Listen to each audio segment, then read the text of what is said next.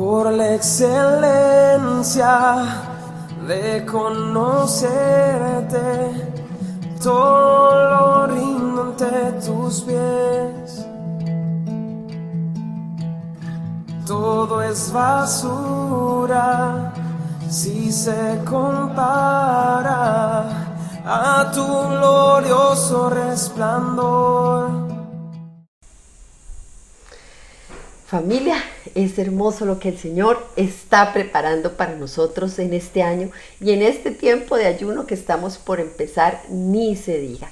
¿Qué tenemos o qué necesitamos para el ayuno? Necesitamos o necesitas disponerte delante de Dios para que Él realmente nos mueva hasta lo más profundo de nuestro corazón y nos haga personas cada día más parecidas a Él. ¿Qué es la segunda cosa que necesitamos? Pues disfrutar de los regalos que el Señor le da a esta familia. Y como les hemos contado, tenemos dos libros nuevos a su disposición, regalos del Señor para usted a través de los siervos que el Señor ha, regalado a la, familia, familia este camino. Eh, tenemos el libro del año, el Espíritu Santo y la familia, y tenemos el libro que usamos de base para el ayuno, o que vamos a usar de base para el ayuno, Mi Secreto. ¿Cómo los accesa? Recuerde, usted accesa a nuestra página estecamino.com, se va a la sección de libros y ahí puede descargar estos y otros libros que están a tu disposición totalmente gratis.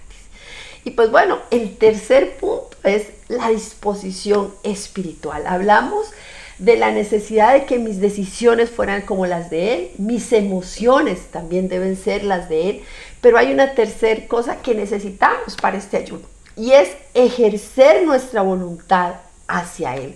Por eso vamos al versículo de base, al versículo de Lucas 10, 27, que dice, ama al Señor tu Dios con todo tu corazón, con toda tu alma, con todas tus fuerzas y con toda tu mente, y ama al prójimo como a ti mismo. Así es que vamos al tercer punto que está en, el pedacito del versículo que dice, ama al Señor tu Dios con todas tus fuerzas.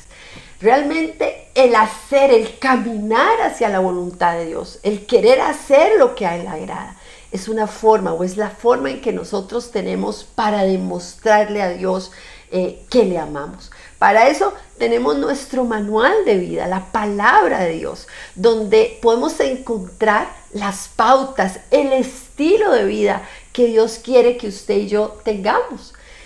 Hay que reconocer para eso que no nos mandamos que ya tenemos a alguien sobre nosotros y es el Señor a través del Santo Espíritu, Él nos va marcando la pauta. Yo tengo que permitirle al Espíritu Santo que tome el control y dejar de lado la autosuficiencia. Ese es el tercer punto, el tercer desafío, la tercer parte de nuestra disposición para el ayuno.